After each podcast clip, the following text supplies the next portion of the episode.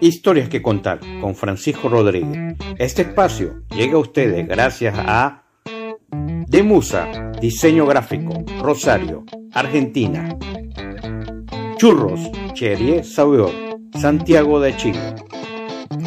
Comida venezolana envasado recibo de los 1 Catering, Buenos Aires, Argentina. Jerez Travel, agencia de viajes y turismo, Barquisimeto, Venezuela.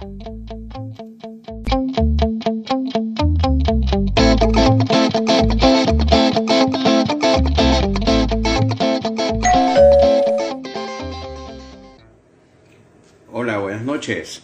Bienvenidos a Historias que Contar. Bueno, una semana especial.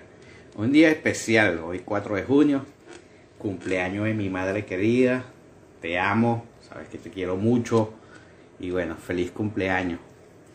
Hoy tenemos una super invitada, nuestra amiga Carla Galíndez. Desde, desde México se va a conectar.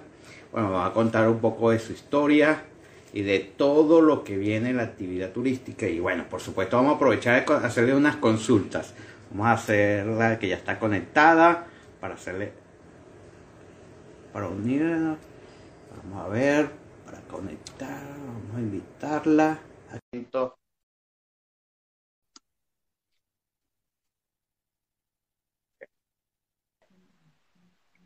Hola Francisco. Hola, ¿cómo estás? Bien, bien, con mucho calor aquí saludándolos desde Guadalajara, Jalisco. Exactamente. ya, espérate un digo que estoy aquí enredado con el trípode un poquito. Claro, como es invierno ya, ya está más oscuro. Acá como estamos en verano todavía tenemos bastante luz solar. Ajá. Ah. Mira, este, ¿cómo ha estado todo, Carla? Bajo control. Ajá, es importante. Mientras que esté bajo control. Bueno, para empezar, bueno, vamos a empezar para, este, bueno, bienvenida a Historias que Contar. Un saludo muy especial a todas las personas que se están conectando hoy con Carla Galíndez. Y vamos a empezar conociendo un poquito de, un poquito, porque la verdad, si hablamos de de tu currículo, duramos, hacemos una serie de tres capítulos. no, no creo, no creo que para Pero vamos a hacer un, resumen pequeño de que eres conferencista, experta en posicionamiento de marcas, productos y servicios, asesora de negocios, de marketing digital, copyright, eh, también generador de contenidos para, para prensa, para corporaciones, eventos columnista también, eh, que también te conozco por esa parte, experta en ecoturismo. Y hay una parte bien chévere, eres venezolana, ¿ok?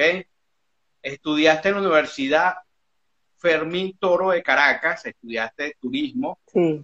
Eh, estudiaste también eh, lo que es periodista turístico en lo que en en la Organización Mundial de Periodismo Turístico, tiene una especialización en ecoturismo en la Universidad de Los, Condes en Chile y marketing digital en la Universidad de La Salle, Venezuela.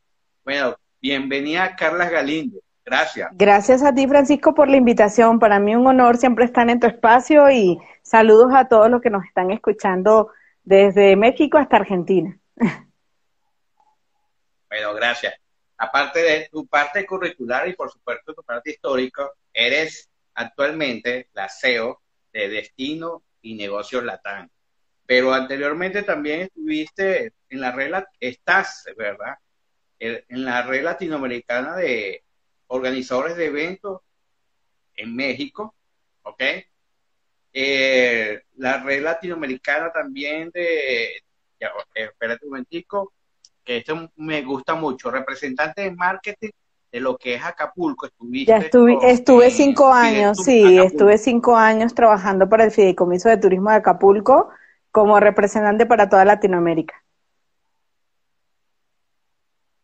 Ah, bueno, excelente. Ya no, ya no, pero igual amo el destino. Acabo de estar en Acapulco hace apenas dos semanas. Carla, ¿dónde naciste? Yo nací en Caracas, Venezuela.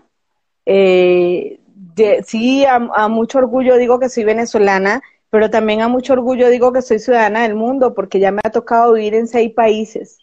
Eh, me tocó por un momento determinado salir del país para aprovechar una oportunidad de trabajo y ya de ahí pues como que fui nómada, empecé a ser nómada hasta que ya me dieron como mitad de quieto y aquí me quedé un ratito aquí ya, ya en México, ya voy para 12 años. Eh, pero estuve un ratito en España, estuve un ratito en Argentina, en Uruguay, en Colombia. Y, bueno, ya aquí en México, gracias a Dios, pues ya con mi familia aquí y, y ya un rato, ya un rato ya trabajando aquí. Excelente. Carla, este, para conocer un poco de ti, ¿por qué decidiste irte, así como persona, decidiste estudiar turismo y luego irte hacia el lado de posicionamiento de marca, pero más que todo en el área de turismo? Mira, lo que pasa es que el, turismo, bueno, desde yo bien chiquitita, este, vengo de una familia muy humilde, pero mi mamá siempre nos, nos ponía eso, muy, muy saludo a tu mamá también que está ahí de cumpleaños. Este, mi mami también se fue muy eh, aspiracionista, o sea, siempre decía, no, ustedes lo que, te, lo que quieran lo van a lograr, si quieren viajar lo van a lograr pero yo no, que, yo no sabía qué era turismo. Yo decía era que quería ser piloto de avión. O sea, ese era como, ¿sabes? Cuando tú eres niño, porque yo no sabía lo que era atender un hotel o trabajar en una agencia de viajes. Eso no lo sabe un niño pequeño. Pero yo decía, yo quiero ser piloto, yo quiero ser piloto, yo quiero ser piloto. Y me meto a estudiar turismo, pero con la misión de ser piloto. Trabajé en Viasa. Yo trabajé en Viasa, en tierra, en el, en el aeropuerto de Maiquetía, porque yo quería acumular dinero para ser piloto, o sea, eso siempre fue mi, como quien dice, mi, mi enfoque, hasta que me descubrieron una insuficiencia cardíaca, entonces ni, ni aeromoza ni piloto iba a poder ser, ¿no? Este, obviamente pasé por hoteles, trabajé en agencias de viajes, trabajé en mayoristas, pero un día, eh, estando trabajando en un hotel en Puerto La Cruz, me dicen los dueños, Carla, venga para mi oficina. Así como asustada. Y ven, ¿qué pasó aquí? Este, y me dice, a partir de hoy ya no trabaja para nosotros. Y yo, ¿what? ¿Qué pasó aquí? Yo no hice nada, ¿qué pasó? Y es cuando me dicen, no, a partir de ahora va y se registra una empresa y usted va a ser empresaria. Los dueños del hotel. Pero imagínate el potencial que por suerte vieron en mí. Yo apenas tenía 24 años cuando me dicen, ¿y qué quiere? Y yo así, ¿qué quiero hacer? Em, bueno, no sé por dónde empiezo, este tal. Y bueno, yo creo que yo fui la primera mujer en Venezuela en crear una empresa de ecoturismo y turismo de aventura. Eh, se llamaba Ecorumbos, este, y, y bueno, obviamente estaba encima un caballo, una bicicleta, haciendo rapel, eh, y, y, todo el mundo me queda mirando porque no, no se veía en esa época una mujer haciendo ese tipo de cosas, ¿no? Este, y gracias a eso, pues bueno, precisamente entonces mi oficina la monté en dos hoteles. Entonces trabajaba en un hotel, tenía empleados, ya empecé a tener empleados a los 25 años. Este, y haciendo todo eso, pues me di cuenta que era muy rudo el, el trabajar operación turística. Si llovía, pues ya ese día no podía ir a la playa. O si pasaba algo, pues ya cortaba, mientras que yo veía que seguía llegando grupos al hotel y seguían llegando grupos corporativos. Entonces por ahí empecé, se me empezó a iluminar la cabeza y digo, como que por aquí es que me va a gustar más el tema. Pues excelente. Mira, Carla, y eh, en esa, esa transición que tuviste en el área de ecoturismo, que por cierto, mañana es el Día Mundial del Ambiente, y vamos a hablar un poco de eso. Eh, esa transición de ecoturismo que tuviste tanto tiempo, cuando decidiste viajar, eh, o sea, radicarte en México, en el sentido radicarte entre comillas, porque sabemos que te la pasas viajando, por eso dije, cuando dije México no sabía en qué ciudad estaba, pero bueno. sí, estoy en Guadalajara, Jalisco. Este, sí. Ajá, este, radicarte en México y comenzar destino y negocio con Platán Mira, Destinos y Negocios la fundé en Venezuela, este, en la isla de Margarita. Eh, ya después de Puerto La Cruz, ya tuve muchos años, este, lloré cuando me fui a ese hotel, te podrás imaginar los papás de mi carrera, los papás, bueno, tuve ocho años ahí con eso y me voy a Isla Margarita y ahí es cuando veo el, potencial que había para, para, el segmento MICE, que es así el nombre de los Meetings, Incentives, Congress y Expos, ¿no? Eh, fundo Destinos y Negocios y fundando Destinos y Negocios me di cuenta este, ya que me estaba empezando a ir bien y de un día para otro me empezó a ir mal. Obviamente ya no había, estaban eh, los líos con los vuelos, etcétera, y es cuando empieza mi peregrinar como migrante, ¿no? Entonces me voy este, a Argentina, precisamente allá donde estabas tú, no coincidimos en mismos tiempos. Y luego paso a Uruguay y en Uruguay pues se me abren las puertas para, para trabajar el tema de eventos corporativos. Eh, y, y, porque, y tú dirás, bueno, ¿y por qué estás, este, por qué tantos países? Pues una cosa me llevó a la otra. Realmente yo creo que cada persona va viviendo su, su propia historia personal y mi historia personal era que siempre estuve centrada en mi familia. Y me di cuenta que estaba como muy lejos de Venezuela, mi mami estaba enferma, me mudo a Colombia, pues yo digo, bueno, por lo menos estoy cerquita, ¿no? estoy trabajando con proyectos, pero estoy cerca, eh, cualquier cosa, mi mami tenía cáncer en ese momento, y dije, bueno, cualquier cosa, pues aquí estoy un poco más cerca. Y cuando decido venirme a México es porque dije, no, ya yo creo que, que lamentablemente 12 años estaba muy rudo el tema en Venezuela y dije, no, yo creo que México ya me habían contratado varias empresas mexicanas y por eso decidí por México y no por España o Italia o, o cualquier otro país. Entonces decido traerme a mi familia a México, me traje a mi madre, que, que por suerte está bien ahora, gracias a Dios, superó el cáncer eh, aquí eh, me traje a mi hermana, me traje a mi sobrina, me traje a mi hija, entonces, bueno, nuestra pequeña familia, y, y eso fue la, la, como quien dice, mi, mi, mi base a tierra para poder quedarme por aquí. Bueno, felicidades. Muchas gracias. Me parece muy bien. Este, hablando de un poco lo que es, este, como especial, eh, hablaste de algo de, de que tuviste que salir, bueno, como muchos que hemos tenido que salir del país. Bueno, un saludo también muy especial a la gente de nuestros amigos de Entre Colegas, está María Ángel Planchar, ah, qué bien. aquí en Argentina, que ellos hacen unos live muy interesantes. Pueden terminar esto y conectarse con ellos. Aprovechen. Sí. Y disfruten una noche de sábado con invitados de turismo. Ah, yo te, yo te los presenté, yo te los presenté, ¿te acuerdas? que le dije a María Ángela para que te conociera, sí. Un saludo también para ellos. Este, Carla, hablaste de algo de, cuesta ahora hablar un poco de posicionamiento de marca en el área de turismo, hablando un poco lo de Venezuela. Mm. ¿Cómo ves tú? Porque por la cuestión de vuelos que no están muy regular y a pesar de que tú has ido a destinos turísticos que, de, aparte de Venezuela, que tienen problemas también, vamos a decirlo, políticos, ¿cómo ves a Venezuela que se puede posicionar en esta crisis que, se mantiene todavía en el sector turístico?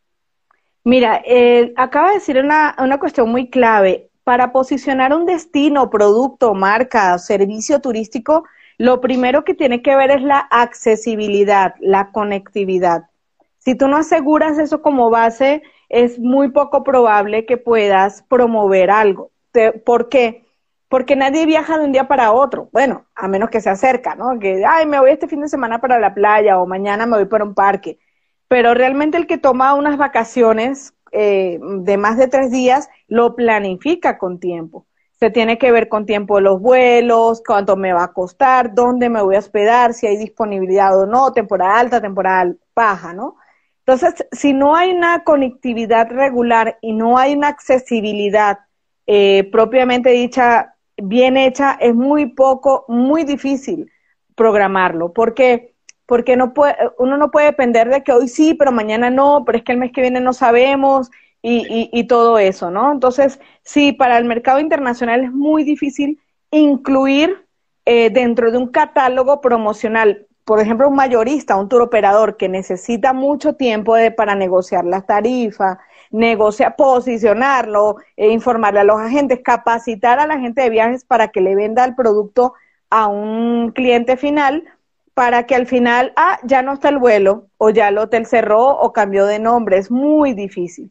Eh, entonces, lo que yo veo con Venezuela, que tiene obviamente de punta a punta hay para aprovechar turismo cultural, turismo naturaleza, patrimonio, etcétera, es obviamente el turismo interno. Hay que reforzar muchísimo el, el, tema de, de, la seguridad para que la gente pueda movilizarse por todo el país. Eh, entiendo que ahorita hay una, eh, yo tengo muchos años que no voy a Venezuela, ya creo que para voy para 10 años, pero eh, es muy importante para la gente eh, el tener eh, los venezolanos que estamos fuera ese, ese acceso. Yo creo que mucho venezolano está yendo otra vez a su país a ver a Venezuela, a ver a sus familiares y hacen estos recorridos, ¿no? Pero porque saben que no importa que cualquier cosa que han varado, pues ya saben, llaman a un familiar. Pero un extranjero extranjero que no conoce Venezuela, es muy difícil, exactamente, es muy difícil este que lo haga. Este, te digo, hasta el venezolano mismo internamente le cuesta, en el sentido de que hay muchos venezolanos que han ido a Venezuela, la mayoría por también por ver a su familia y llega un momento que dice, no, prefiero no arriesgarme, me quedo donde estoy seguro.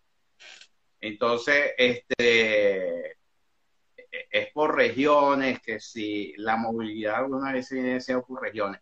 Pero como tú ves, hablando un poco, porque sé que eres especialista también en el área, el crecimiento, o sea, en este momento que fue post pandemia, ¿cómo ves el crecimiento del turismo de ambiente y de ecoturismo, no solamente en Venezuela, ya a nivel latinoamericano? Mira, eh, la palabra vivir yo creo que cambió de connotación, literal. O sea, antes tú decías, ay, la vida es una sola, vivir, pero yo creo que después de una pandemia que tú estuviste tan cerca de personas que murieron, tan cerca, a mí misma me dio dos veces COVID, mi hermana ahorita tiene, este, todo ese tipo de cosas te hace repensar cómo estás llevando tu vida, ¿no?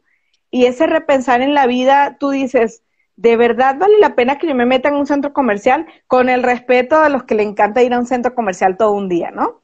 Pero yo creo que mucha gente dirá, wow, yo necesito tocar arena, yo necesito respirar aire puro, yo necesito leer el, el, eucalipto, ¿no? Yo necesito sentir el, el, un, el ruido de un río, eh, porque eso nos hace ver este, precisamente el tema de que si realmente estamos vivos, ¿no? Estamos vivos y que podemos, y que lo, todo lo que nos estamos perdiendo, ¿no? Porque en el tema de la naturaleza tú combinas todos tus sentidos el olfato, el gusto, la, la vista, todo, todo, todos los sentidos se mueven con el, con el turismo de naturaleza. Entonces realmente es algo muy demandado. Al principio, post pandemia, porque dicen que la pandemia no pasó, pero eso depende del país. Aquí en México las playas están atiborradas, Cancún, Puerto Vallarta, etcétera. Este, yo creo que pasando esa temporada de crisis, vamos a llamarle así, mucha gente buscó áreas eh, abiertas eh, por temor a no estar en contacto con mucha gente, por temor a muchas cosas, pero al final del día, pues eh, es, es, eso te nutre, ¿no? Como ser humano, el estar en ese contacto con la naturaleza. Entonces yo creo que va a ser muy amplia la, eh, la demanda, es muy amplia ya la oferta, hay muchas empresas especializadas en ello y ya no se está aplicando solamente para el amante de la aventura, ya cualquier persona eh, ya es muy accesible el que puedas hacer algo senderismo, eh, kayak, ¿no? Hay muchas cosas que puedes hacer sin que seas tan amante de la adrenalina pura, ¿no? Entonces, eso yo creo que va a seguir en, en tendencia. Yo creo que eso también fue algo que vino aprendiendo. Bueno, un saludo a María Ángel, que estamos hablando, saludos a María Ángel que se está conectado con María Ángel Traves, saludos a nuestra amiguita que está aquí en Buenos Aires. Este, eh, que yo creo que también muchas empresas del área de turismo y turismo aventura como que aprendimos, pues, o sea, que hay un mercado también, que no es que todos son expertos en el área de turismo de, aventura, sino hay que personas que quieren vivir una experiencia. Así es. Entonces, hacer una escalada, tal vez sean cinco metros, pero bueno, te tomaste tu foto y disfrutaste y conociste los guías, conociste los equipos, eh, un paseíto, un tren. no, el, el mismo corporativo, el corporativo ahorita está eh, el corporativo busca el tema del team building, trabajo en equipo, eh, hacer gincanas, este, eh, ¿cómo se le dice allá? Este, se me olvidó la palabra, pero bueno, ese tipo de competencias que se hacen, este, entre compañeros de trabajo para superar un, precisamente el home office que tuvimos, todos estuvimos separados, ahora volvemos, eh, vamos a, lograr una meta, como para que la gente se active, porque también este, hay mucha gente que ha estado encerrada, pero encerrada completamente, ¿no? Entonces, yo creo que sí es una, una muy buena opción para salir adelante con las empresas de turismo para eso. Ok, este, y hablando un poco de eso, de lo que es el ecoturismo o el turismo de ambiente, este, ¿qué eventos, qué programaciones hay? Vienen los 20 años del ecoturismo. Este, ¿qué, qué nos tiene? Yo sé que tú no tienes algo. pues mira, precisamente, bueno. viene por ahí, ah. No, los 20, los 20 años eh, de, del, del, del primer encuentro mundial sobre ecoturismo que se hizo en Quebec, eh, que es el del año, que se decretó el año internacional del ecoturismo, pues sí, hay muchas empresas que se han tomado ese hito precisamente para retomar ahora con los famosos, pero que no se aplican ODS, ¿no? Los, los Objetivos de Desarrollo Sostenible. Hay gente que lo ha utilizado como parte de, de, de retomar esa campanita, decir, hey, aquí estamos y estamos hablando de ecoturismo y estamos hablando de turismo responsable, ¿no? Eh, precisamente hace dos días se, celebró el Día eh, Internacional sobre el Turismo Responsable y mucha gente no entiende lo que es realmente un turismo responsable. El turismo responsable no es ir a ver pajaritos. El turismo responsable es este minimizar el impacto al lugar donde llegues, ¿no? Este traer tu basura, etcétera, etcétera. Entonces, muchas cosas este necesitamos aprender conocer, eh, diferencia exigir, ¿no? Exigir y, ver quién realmente se está metiendo, eh, como quien dice, gato por liebre, ¿no? Eh, ecoturismo y nos vamos a una playa y, y, al final me estás dando un vaso de plástico y, y, un plato de plástico para comer, pues no, como que no somos muy responsables, ¿no? Entonces, todo ese tipo de cosas son, son es lo que también las redes sociales y, y, el mundo del Internet nos está ayudando para que la gente pueda aprender y, a los que quieren seguir por esa línea, pues exigirlo también. Exactamente, porque eso, es muy importante lo que tú acabas de decir. Eh, yo siempre en los talleres que doy de ecoturismo ponía eso de ejemplo de que, bueno, hablamos de una posada ecológica y lo primero que te consigues con, con, un, con, un zoológico, eh, eh, con un zoológico dentro de la posada, una posada ecoturística y lo que conseguimos una, un zoológico. Sí, claro. Entonces, eh, eh, eh, se contradice. Bueno, un saludo muy especial a nuestra amiga Malvina, que de charla de turismo, el programa charla de turismo de la radio acá de, de Argentina, guía de turismo de Argentina, que el 31 también fue el día del guía de turismo acá en la Argentina, y el Día Mundial del el Día Nacional de Ecoturismo de la Argentina. Ah, Fíjate que esta semana ha sido una celebración.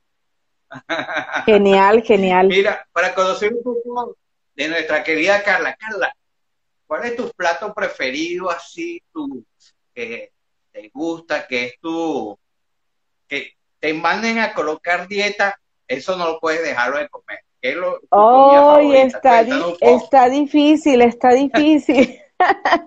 Porque fíjate, si no, está, está, está ¿Cómo difícil. está el Chile ahora? Está difícil porque yo amo la comida mexicana, la verdad que, que trato de aprender, de conocer, de probar muchísimo. La comida mexicana es deliciosa, o sea, comerse un buen taco, este, híjole, está, está muy rica. Eh, fíjate que hubo un tiempo que, que no comía arepas porque no era tan fácil conseguir harina ¿no? Para, para comer arepas y ya ahora sí cada dos, tres días me como una arepita, ¿no? No, no todos los días. Eh, y cuando viví en Argentina, le engordé como ocho kilos de comer este pizza, la mozzarella, fainá. No, no, hombre, o sea, cada vez que, cada vez que no, los desayunos con factura, o sea, el desayuno en, en Uruguay o en Argentina era impresionantemente dulce este, grasosito, pero bueno, ni modo. Pero mira, la verdad, este, por la parte gastronómica no soy, yo soy muy ecléctica, este, no soy como muy especial así. Ahora que estuve en Acapulco, todo el mundo me decía, pues es que tienes que comer pescado a la talla, ¿no? Que es el plato típico de Acapulco. Y yo pedía ensaladas, este, con, con, bueno, que en el hotel donde me quedé, que es el Hotel El Cano, que, que se come delicioso, y el, y el chef es un chef español, entonces yo trato de pedir alimentos españoles porque sé que por el lugar donde está, ¿no? Entonces, yo creo que no te puedo decir exactamente algo muy especial, eh, porque soy muy, he estado en tantos países que me encanta de todo y valoro mucho la comida donde vaya, la valoro muchísimo. Yo creo que lo que puedo dejar, lo que no puedo dejar de tomar es café. La verdad, ah, eso yo creo que donde yo esté, me acaban de traer unos amigos de Colombia, me acaban de traer café colombiano y estoy feliz. Pero yo creo que lo único que no podría dejar de tomar es café.